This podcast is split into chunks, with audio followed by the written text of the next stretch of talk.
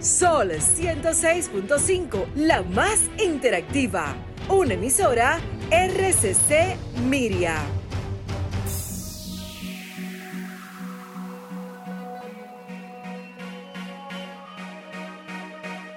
A continuación, por Sol 106.5, Arquitectura Radial, Diseño, Urbanismo, Ingeniería y todo lo referente a la construcción. Arquitectura Radial, con los arquitectos Luis Taveras y Gleinier Morel. Muy buenas tardes, arquioyentes, buenas tardes, país y el mundo, a todos que nos sintonizan a nivel nacional e internacional. Acaba de iniciar Arquitectura Radial su programa dirigido al sector construcción, el primero en República Dominicana. Este domingo, una hora de este domingo, estaremos compartiendo con ustedes todas las noticias relacionadas al sector nacionales e internacionales, junto a mi compañero Gleiniel Morel, un servidor Luis Taveras y Franklin Tiburcio en los controles. Miren, vamos a iniciar el programa hablando, perdón, a propósito de que hemos venido viendo el, eh, la salsa de los precios en los materiales, la paralización del, sector construcción en nuestro país, pero eso solamente no ha sido eh, en República Dominicana. Eh, Puerto Rico, leí un artículo hace poco sobre este, ha tenido muchos problemas y no solamente por la pandemia. Puerto Rico viene sufriendo esa dolencia desde el ciclón María y mucho antes. Los puertorriqueños sabemos que tienen un comportamiento diferente en términos de trabajo al nuestro y ellos lo que han hecho es aprovecharse de las ayudas o irse del país. La mano de obra ha mermado bastante. Hay unos porcentajes por aquí que reflejan la caída del sector. Eh, del 2015 al 2020, ellos expusieron que ha perdido un 42% de, esa mano de obra de construcción en este país. Y el sector ha caído de 6 mil millones de dólares a 3 mil millones de dólares. Una suma bastante preocupante que nosotros eh, deberíamos reflejarnos también en ese espejo y entender que no solamente República Dominicana tiene ese problema, sino que a nivel latinoamericano y a nivel internacional todo el mundo está sufriendo las mismas consecuencias. De esta manera inicia Arquitectura Radial. Estimula tus sentidos, enriquece tus conocimientos. Arquitectura Radial. Vamos a pasar de inmediato con la frase de apertura de todos los domingos que dice de la siguiente manera. Damos forma a nuestros edificios, luego ellos nos dan forma a nosotros. Winston Churchill. Excelente frase. Yo creo que sí. Yo creo que sí. Esa, esa frase tiene mucha realidad, mucha verdad, porque nosotros iniciamos una edificación, un proyecto, un diseño, de acuerdo a unos requerimientos, y luego eso que nosotros plasmamos y que construimos nos dan forma a nosotros y nos moldean con el tiempo. Correcto. Yo creo que eso es así. Eh, tenemos muchas noticias para hoy, Morel. Vamos a, vamos a pasar con su... ¿Arrancamos de una vez? Sí. A menos que usted tenga algo por ahí. No, no, está bien, está bien. Vamos arriba. Un preámbulo. Sí, si tú supieras que a modo de introducción eh, hubo una noticia o un anuncio que hizo el MINER sobre el pago de los 2.100 millones de, pesos a, los contratistas. Supuestamente iban a pagar en donde el mismo presidente del CODIA, Francisco Marte, indicó de que realmente le gustaría saber o que publiquen realmente el listado vía la Contraloría de todos los pagos, porque, o de los supuestos pagos, porque dichos eh, contratistas o los contratistas del MINER dijeron o manifestaron que esos pagos no fueron efectuados. Eso llamó la atención y movió mucho las redes a, nivel, niveles, eh, o sea, a nivel general y más en el área de la construcción, porque muchos preguntaron si verdaderamente había sido así o si no había sido así. Vamos a ver qué pasa realmente. Sería interesante ver si ese fue un anuncio previo a el pago o si fue que se anunció de que ya se había pagado, pero ya sea una o la otra, lo interesante sería saber realmente si vía la Contraloría, como decía el ingeniero Francisco Marte, se pudieran identificar a quienes se le pagaron. Eso yo creo que no se le ha pagado a nadie porque automáticamente es una noticia bastante interesante para poner en los medios y ellos llenarse de darse ese bombo. Yo creo que todavía no se le ha hecho ningún pago a nadie. Eh, sería interesante conocer un poquito más sobre eso. Y usted que está, está muy de cerca con, con el secretario general, el ingeniero Víctor Torres, Torres, sería bueno conocer un poquito más de eso. Perfecto.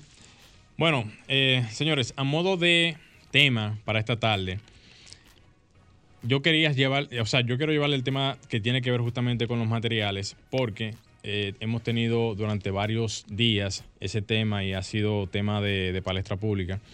Y realmente yo mismo me preguntaba realmente, ¿qué material realmente nos conviene más? ¿El hormigón o el acero? Miren, esto viene prácticamente a raíz de que hoy en día estamos sumergidos por lo que es el mercado que nos, o sea, el mercado en sí que nos induce verdaderamente a consumir lo que nos venden. Háblese de los materiales de construcción que día a día son los que uno consume, porque básicamente es lo que tradicionalmente uno conoce como ya todo el mundo sabe, el hormigón, el uso de, los muros de block y así sucesivamente.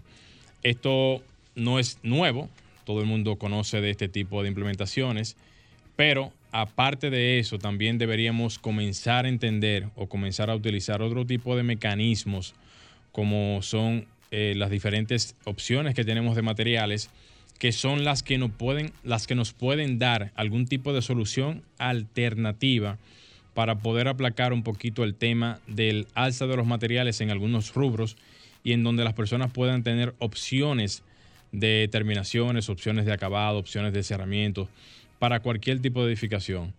Muchas veces las personas entienden de que el, tema del blog arena y cemento, que es lo que todo el mundo conoce, se debe utilizar en todo el sentido de la palabra, pero realmente hay muchas opciones que tienen que ver con este tipo de asuntos.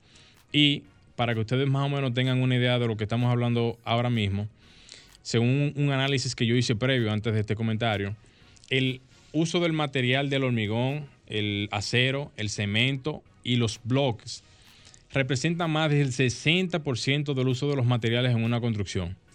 Fácilmente llega al 70%. ¿Por qué? Porque si se fijan, desde que comienza uno con la zapata, desde que sigue uno con las columnas, vigas, losas eh, o entrepisos, como las personas quieran entenderlo, así también como las divisiones de los muros, paredes, terminaciones, eh, ya sean, por ejemplo, yeso, eh, pañete o como sea, son parte del uso del material en sí o de los materiales en sí que ya yo mencioné, que son prácticamente su totalidad. Ya entonces después de ahí vienen ya eh, los temas de terminaciones como la pintura, pisos, puertas, ventanas y demás instalaciones sanitarias. Y eso es lo que más o menos tenemos como porcentaje de construcción. Ahora bien, ya partiendo de ese punto, entonces vendría entonces la otra parte. ¿Qué materiales pudiéramos estar utilizando para poder hacer algún tipo de complemento para llevar el uso del hormigón y los demás materiales que ya yo mencioné a un mínimo de uso? Bueno, yo soy uno de los abanderados que apuesta mucho al tema del acero, material que yo vivo utilizando frecuentemente.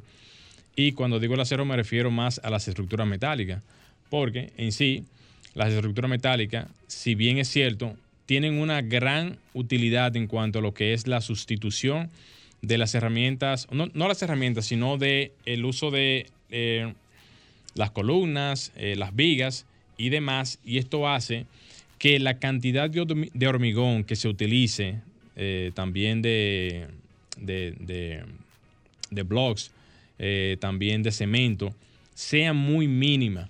Entonces, hay una tendencia de pensar de que el metal, por, un, por una lógica elemental, tiene un costo per se que puede hacer de que la construcción pueda ser costosa. Pero realmente eso depende del diseño estructural de cada edificación. Entonces, pongo de manifiesto realmente esta parte porque aquí no se estudia nada. Aquí nadie tiene ningún centro de investigación, Aquí nadie tiene ningún centro donde se puedan entender quizás los materiales o las combinaciones de materiales. Sí, hay todo lo que llega, Todo lo que llega aquí mayormente viene de las universidades internacionales y de los eh, no, organismos internacionales. Por ejemplo, ¿quién? Intec tiene un laboratorio de estudio y de investigación. Tiene un Y laboratorio la para... UNFU tiene también un taller de investigación. ¿El laboratorio que tienen ellos es para manejo de materiales o es justamente para arquitectura avanzada? de la UNFU, sí. Excelente. Ahora bien, ¿se muestran esos estudios continuamente? Sí, ¿Se pasan las informaciones continuamente? sí, lo que Eso sería interesante saberlo porque... dice Stephanie que más o menos. Miren qué pasa, para no hacer muy largo el comentario. Lo que yo estoy tratando de evidenciar aquí es que mientras más informaciones uno tiene a nivel de lo que es el comportamiento de los materiales, el costo del material, las combinaciones, mejor se defiende el profesional y el cliente. Porque ahora mismo tenemos un alza de materiales que son las que ahora mismo están arrojando realmente una, un alto costo en el, en- el desarrollo de cualquier construcción, lo que hace que los inversionistas, los que quieran hacer un proyecto, los que quieran hacer una casa, una vivienda, se vean forzados ante una situación realmente económicamente no viable y por lo tanto nadie le ofrece ningún tipo de opción. O sea, ¿qué opciones tú le puedes vender a un cliente para que pueda cambiar de idea? ¿Qué opciones hay? ¿Qué opciones existen? Es uno que se faja a investigar ese tipo de cosas por su cuenta propia para ver qué opciones tú puedes vender. Hay un uso de un material que es el famoso M2, que es el, el- muro aligerado, que muy pocas personas lo utilizan. Tiene una muy buena funcionalidad, eh, aligera mucho el tema de las cargas y también aligera mucho el tema del bolsillo, porque cuando usted hace una estructura desde cero, obviamente, que tiene que ver con la combinación de acero y también paneles de M2, la carga del edificio es totalmente diferente. Por lo tanto, la estructura, al pesar menos, necesita menos, eh, di- digamos, dimensionamiento en columnas, dimensionamiento en vigas, y eso hace que la estructura, en sentido general, sea un poquito más liviana y menos costosa. Entonces, nada, señores, eh, traje el tema justamente para poder evidenciar y dar un poquito más de luz sobre el uso de los materiales y las diferentes opciones que tenemos que están ahí. O sea, hay que salir a buscarla, hacer su paneo en cuanto a qué le conviene más, dónde utilizarlo y de qué manera realmente ponerlo realmente a, a funcionar en el proyecto de, de su preferencia. Eh, Franklin, vámonos al cambio. Estás escuchando Arquitectura Radial. Ya volvemos. Estás escuchando Arquitectura Radial. Señores, continuamos en Arquitectura Radial. Para todos los que nos están sinton- sintonizando y esperando las palabras claves, la primera palabra clave es diseño. Una palabra bien sencilla para la tarde de hoy. No, pero más fácil de ahí, Se daña. sí, sí. La puso Una como- palabra bien sencilla. La segunda viene más complicada y la última viene bien complicada. Peor. Peor de ahí, así que ya lo saben. Primera palabra clave del sorteo de pinturas magistral. Franklin se la dio. No, no, no, esa la saqué yo debajo de la manga ahora mismo.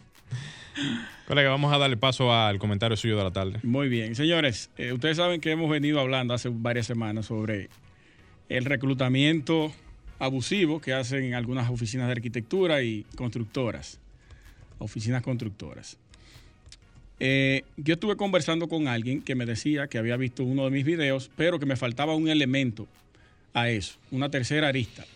Y esta tiene que ver con la preparación de los profesionales recién graduados, que no salen con la preparación necesaria para poder optar por un sueldo al cual nosotros vivimos eh, pregonando de que se le pague a un profesional de la arquitectura.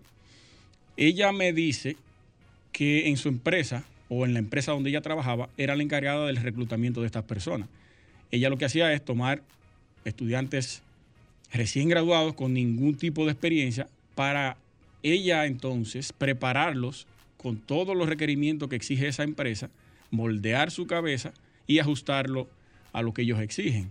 Eso yo lo veo muy bien y muy positivo, pero eso conllevaba a que el pago sea menor, porque el profesional que ella contrataba no tenía la preparación necesaria para poder optar o para poder aspirar a un sueldo más alto, que es lo que uno pretende cada vez que termina. O uno se hace la idea, cuando sale de la universidad, de que le van a pagar 50 mil pesos el primer momento que uno sale o que se va a hacer millonario al año. Y eso no es así. Es un proceso bastante largo. Y los estudiantes actualmente, eso lo conversaba con la arquitecta Stephanie fuera del aire ahorita, no se motivan o no se eh, presionan ellos mismos para prepararse. Hay muchos que salen de ahí sin saber AutoCAD, que uno de los requerimientos que pedía esa arquitecta cuando los reclutaba era, el examen que le ponía era, hazme un cuadrito en AutoCAD, pónmele puerta, ventana y házmele una elevación sencilla y imprímelo. No, no sabían imprimir, ni siquiera en AutoCAD. Y hazme eso, eh, tabúlamelo en Excel. Todo lo que tú pusiste ahí, tabúlamelo en Excel, con su nombre, características, dimensiones, nada. Ella tenía que explicarle desde cero. Entonces, esa es otra arista que tenemos que tomar en cuenta. No solamente podemos presionar, que yo lo hice bastante fuerte, a las constructoras y a, y a los arquitectos independientes que cobran como le da la gana solamente por ganarse par de pesos. También tenemos que ver la preparación del estudiante cuando termina, ya profesional recién graduado, qué tú sabes y qué tú haces para tu poder exigir y cobrar. Eso tenemos que tomarlo bien en cuenta. En otro orden, rápidamente quiero abordar el tema de la huella del diseño en arquitectura. Me gustó más ese, ese título. La huella de diseño en arquitectura, que me motivó a hablar de esto porque vi eh, un video de nuestro amigo Halmar de Sena, a través de su oficina Estudios Haldo, donde él presenta brevemente dónde están ubicados sus proyectos, cómo son, cuáles son, y de cierta manera muestra las características y la forma de diseño que ellos implementan en esta oficina.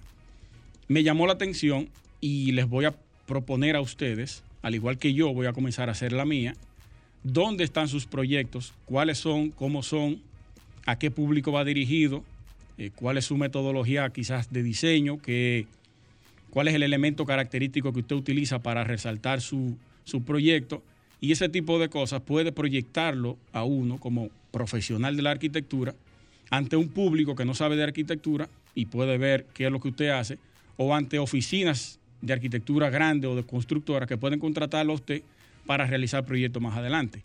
A mí me pareció bastante interesante que, que puede ser utilizado como una herramienta de mercadología. ¿Cuáles son los proyectos? Primero sentarse. ¿Cuáles son los proyectos que yo he elaborado?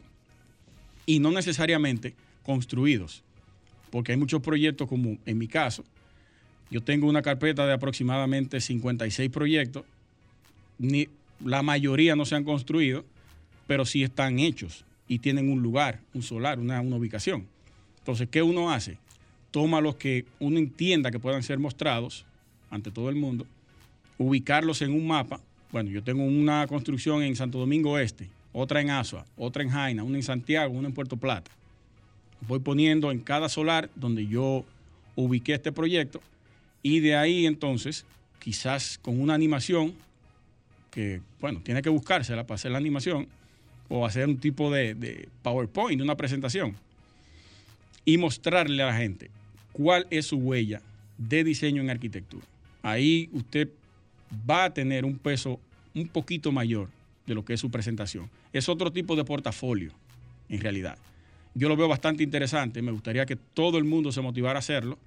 Yo estoy preparando y sacando algunas cosas que tengo para comenzar a hacer el mío, que me pareció muy bien. Felicito a la firma Estudio Haldo por esta presentación, al igual que él, firmas internacionales como la de Villarque Ingles, por ejemplo, que tiene su huella está a nivel mundial, desde Latinoamérica, al Cono Sur, hasta, hasta Estados Unidos, al está en Medio Oriente, está en los Países Bajos, su, país materno, Dinamarca.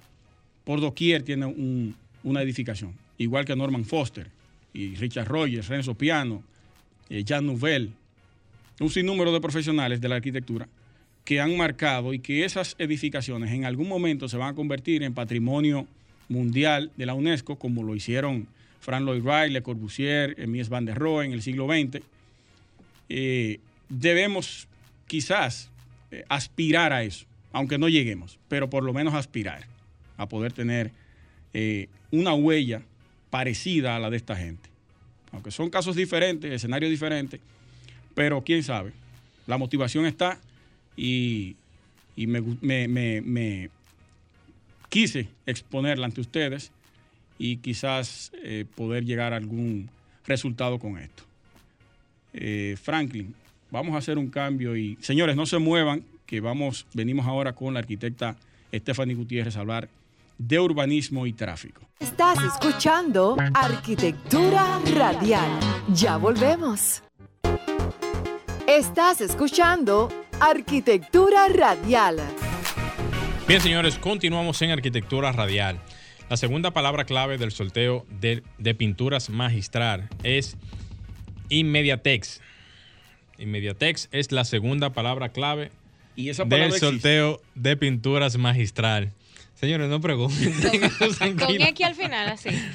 Bueno, puede ser con X o con S, como ustedes quieran. Inmediatex. Es una combinación de palabras, señores. Inmediatex. Sí, Bueno, parece látex. sí, algo así. Una pintura inmediata de látex. Dejen eso ahí tranquilo.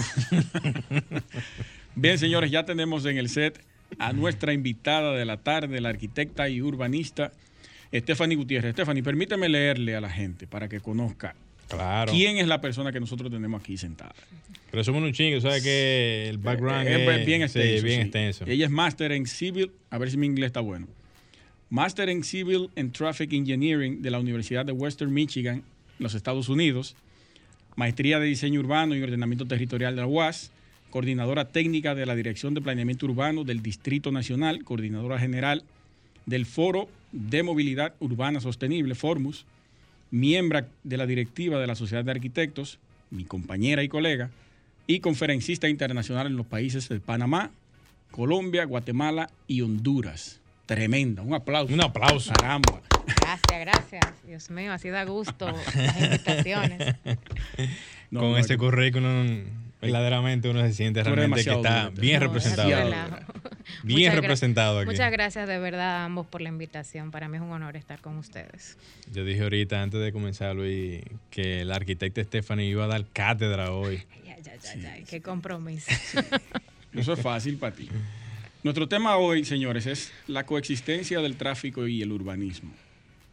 Eh, una pregunta inicial sería, cuando hablamos de coexistir, ¿nos referimos a la convivencia obligatoria con algo?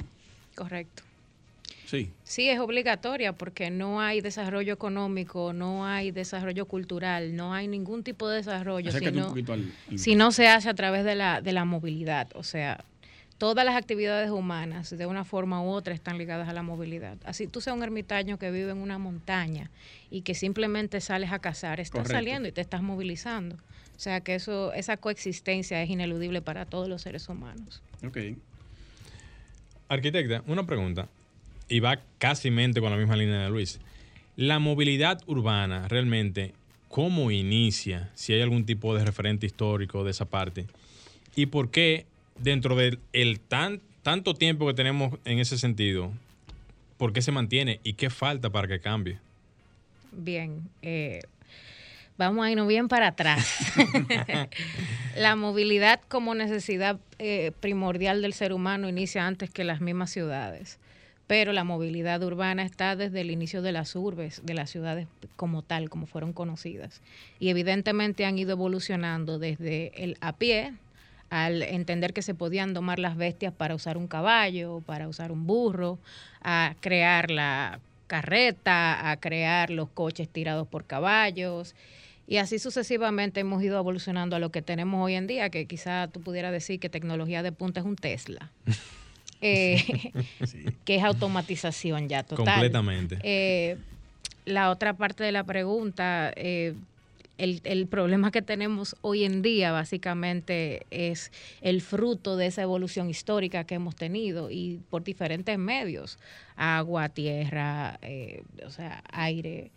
Es, es todo un- una evolución de la misma evolución del crecimiento de las poblaciones. Así mismo ha ido cambiando lo que, que ha sido desproporcionado y nunca ha sido controlado realmente, No. porque ha sido e- evidente de que ese, esa proporción de crecimiento y descontrol siempre ha ido de la mano.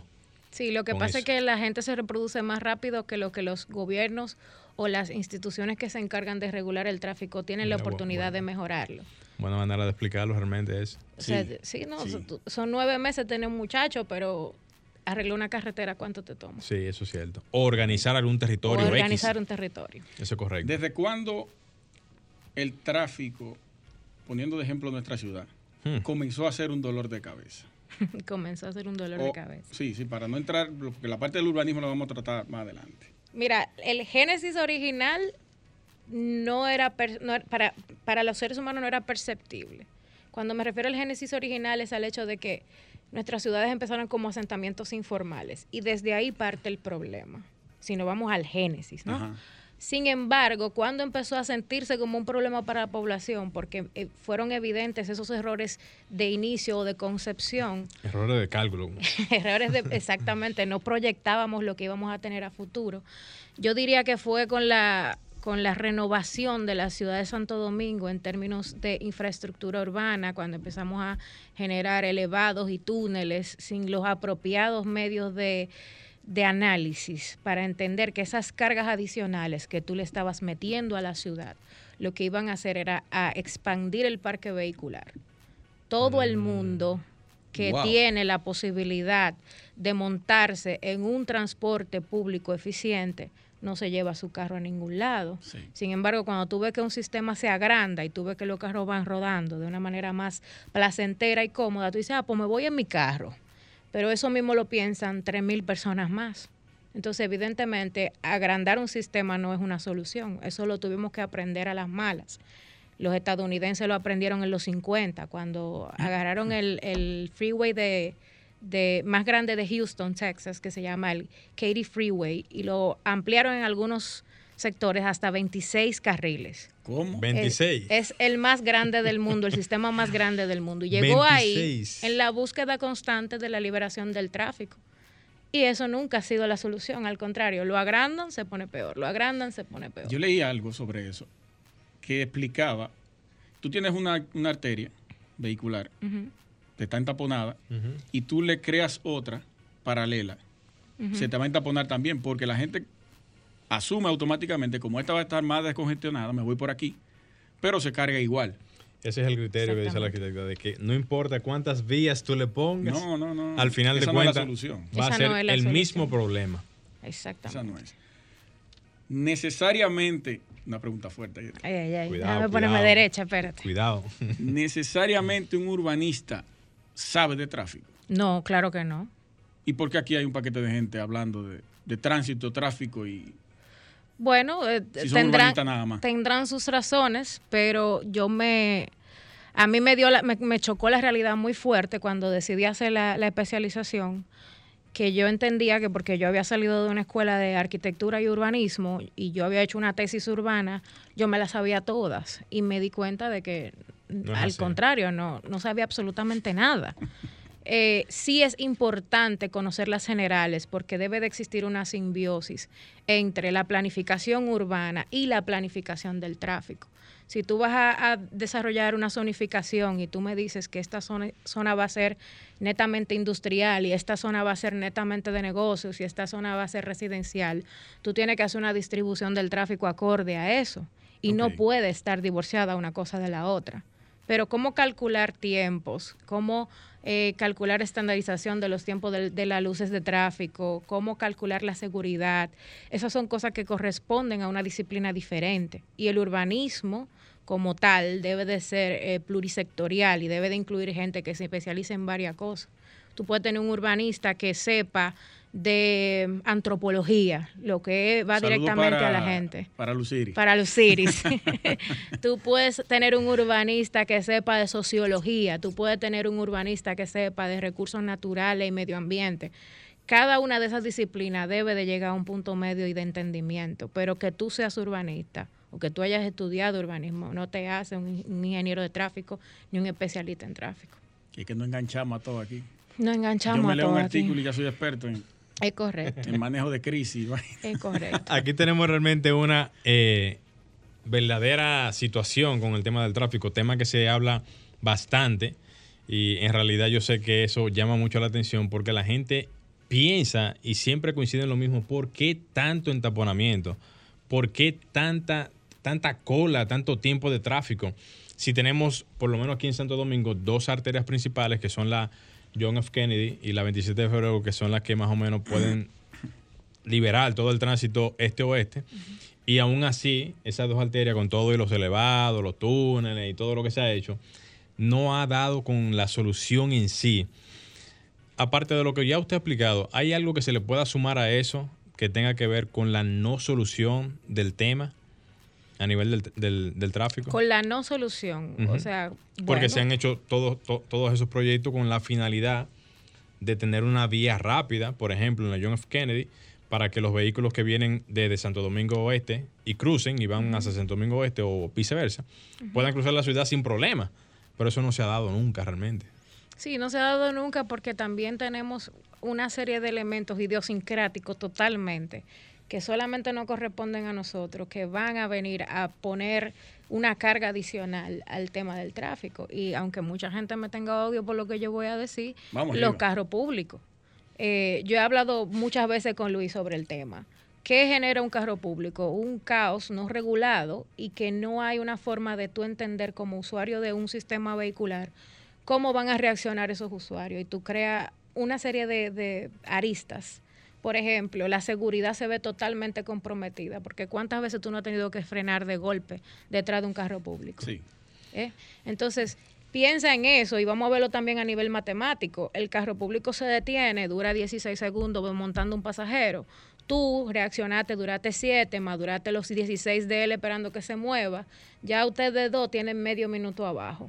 Y, lo, y todo lo que van atrás, atrás, atrás, atrás, Que se le suma esa que se le suma y eso genera un sistema de cola. Ya eso va creando un entaponamiento que después nadie entiende de dónde salió. Entonces, esas son eh, eh, cosas que son idiosincráticas de nosotros, que van sumando al problema. Podríamos decir que debiera de eliminarse entonces, y perdona Luis si a hacer una pregunta, eliminarse entonces la ruta de la Kennedy, un ejemplo, ¿eh? como tráfico de pasajeros y que sea solamente una vía expreso.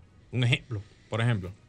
Podría ser una solución, diría yo, al tema de lo que es el entaponamiento en una ruta como una arteria, porque realmente con el ejemplo que pones, es- Yo, yo te diría que eso pudiera mejorar muchísimo el problema, pero tampoco creo que sea la solución absoluta, porque también hay otras cosas, como te decía. Por ejemplo, yo casi me llevo el otro día un coquero.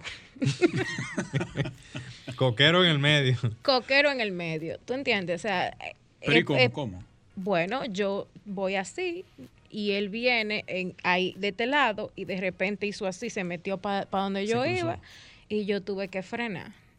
Por poco me llevo el coquero con todo y coco y con, o sea, eso Él no fue- se percató de que venía nada. no, no, es que no miran para atrás porque no tienen una educación vial. O sea, Sí, tú te has fijado que hay gente que cruza la calle sin mirar hacia los Sí, lados. eso es verdad.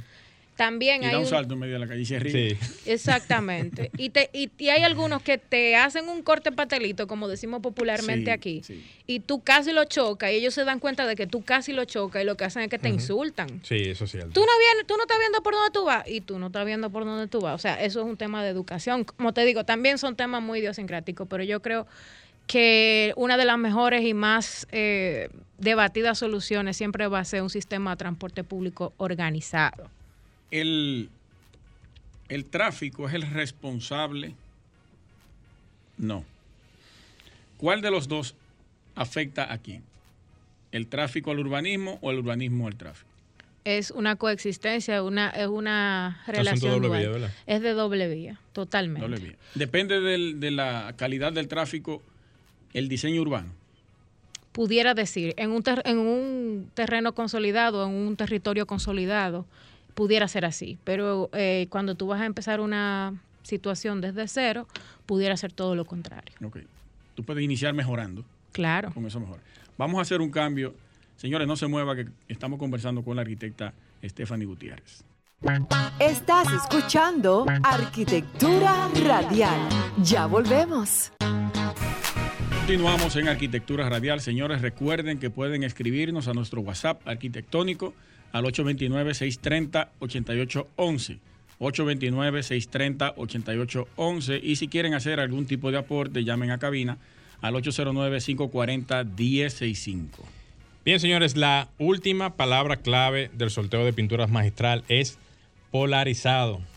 Está suave, bien, está, suave, está suave, está, está suave. Yo espero que hayan anotado la segunda porque ya a mí se me olvidó. Así que ya lo saben, señores. te- Tercera palabra clave del sorteo de pinturas magistral. Vamos a hablar un poquito de, bueno, la ruta de la Núñez de Cáceres. Sí. Eh, tú como experta en la materia, ¿cómo tú la ves? Muy buen ejercicio, muy buen ejercicio. Eh, la gente tiene que entender que todo tipo de proyecto vial conlleva tiempo. En su análisis previo, durante su proceso de implementación y medición y para eventualmente ver los resultados a largo plazo. La gente se desespera mucho con ese tipo de temas y eso le ha pasado mucho al tema de los cambios de vía. Pero vamos a decir que eso para después, ¿no?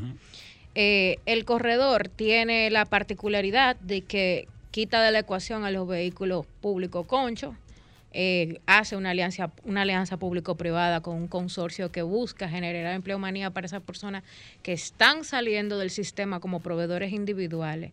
Y estamos dejando de tener 40 vehículos para transportar a 90 personas a tener un solo autobús para transportar a 90 personas, lo cual evidentemente reduce emisiones de CO2 en el medio ambiente porque son menos unidades reduce la cantidad de, de, unidades en el sistema, lo cual también reduce los tiempos y quita las variables que traen consigo los carros públicos, que no es solamente la del tiempo y la de los tiempos de reacción, sino que son otras más que los conductores. Mejora la seguridad y la comodidad del usuario también. Mejora la comodidad y la seguridad del usuario y también tiene la posibilidad de hacer interconexión con otros sistemas masivos, que es una de las cosas que hace que los sistemas sean más exitosos.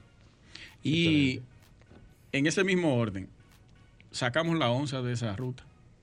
¿Por qué no eficientizamos la onza como Estado? En vez de hacer una alianza público-privada y meterse a Guaguay. Bueno. eso fue lo único malo que yo vi de eso, pero. Sí, pero también tú tienes que ver que. Lo que eso persigue también es eh, evitar, evitar primero un, un, costo económico para las familias productoras. Tú sabes que siempre se ha hablado de los padres de familia y hay que decirlo claro, sacar a esa persona de ese sistema no iba a ser fácil. No, no, no. Había que llegar a un acuerdo. Y evidentemente la ONSA ya tiene sus lineamientos, tiene sus, sus estructuras pautadas en las cuales tú no podías hacer contrataciones directas de esas personas o hacer pensiones para esas personas, que fue otra de las cosas que se hizo, eh, de manera directa. Yo pienso que esa salida o esa búsqueda de, de tratar de, de tocar el elemento humano, es lo que decía de la pluralidad del urbanismo, de tratar de ver todas las aristas, todas las disciplinas que están alrededor de una, de una ciudad o de la planificación de una ciudad. Quizá habían soluciones mejores, es probable. No, no es mi no es mi conocimiento cuál, cuál habría sido económicamente en términos de factibilidad, pero sí entiendo que por lo menos tuvo una intención que ningún otro proyecto de ordenamiento del tránsito había tenido, y era con tomar en cuenta a esas personas. Sí, una inclusión al sistema, eh, digamos, al pago de impuestos de esa misma persona. Porque van a comenzar a figurar ante una serie de instituciones. van a formalizarse en todos los sentidos, van a tener un seguro de salud, van a, van a seguir generando ingresos para su familia. Eh, te digo, quizá lo de la OMSA que tú planteas, bueno, habría que ver en la, en la en la base general de cómo se estructura la OMSA, qué tanto eso podía eh, realizarse dentro de esa estructura o lograrse. A la se le ha inyectado mucho dinero y no nunca se ha visto un resultado efectivo. Vamos a seguir con el cambio de vía que han hecho justamente o que hizo la alcaldía eh, este sábado, o el, tercer cambio de vía, ¿verdad que sí? Es el tercer grupo. El tercer grupo de cambio de vía. Y en ese orden, introduciendo la, la ¿verdad?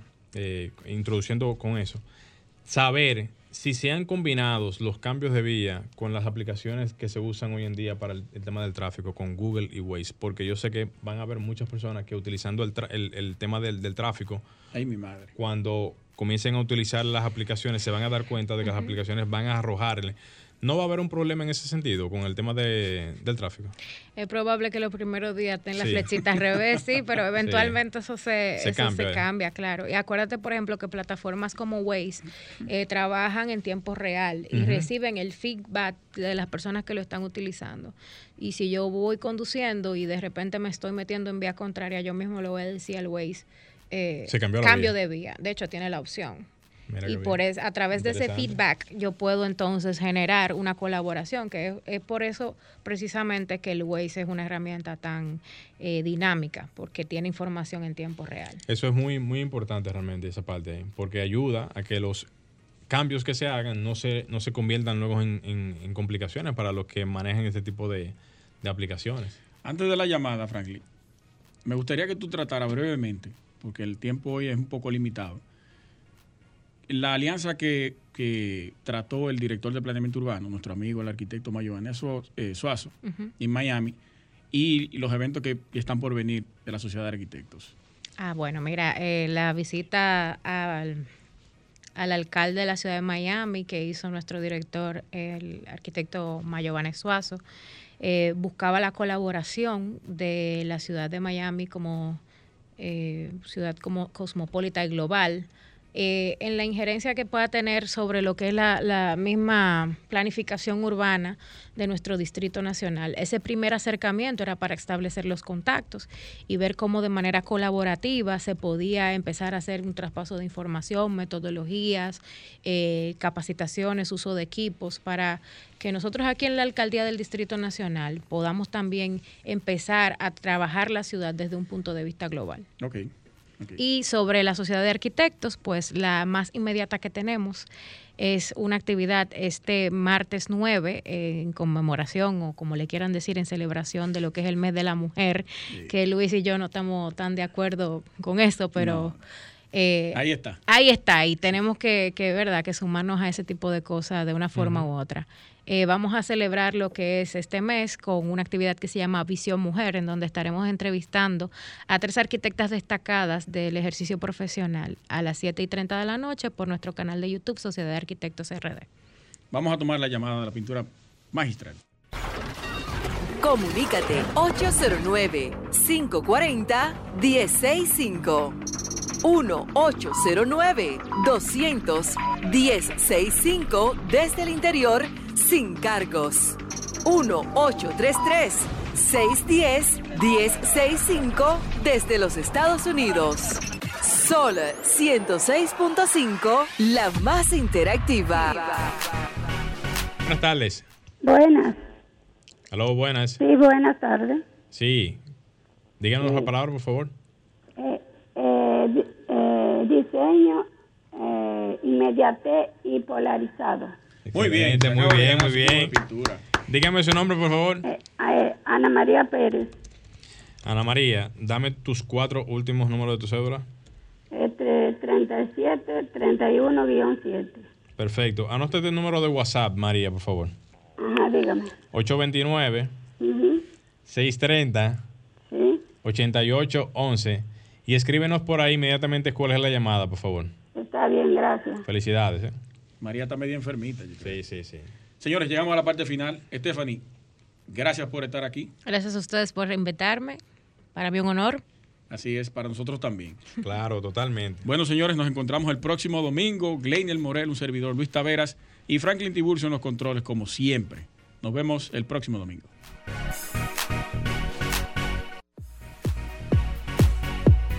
Y hasta aquí, Arquitectura Radial con Luis Taveras y Gleinier Morel por Sol 106.5.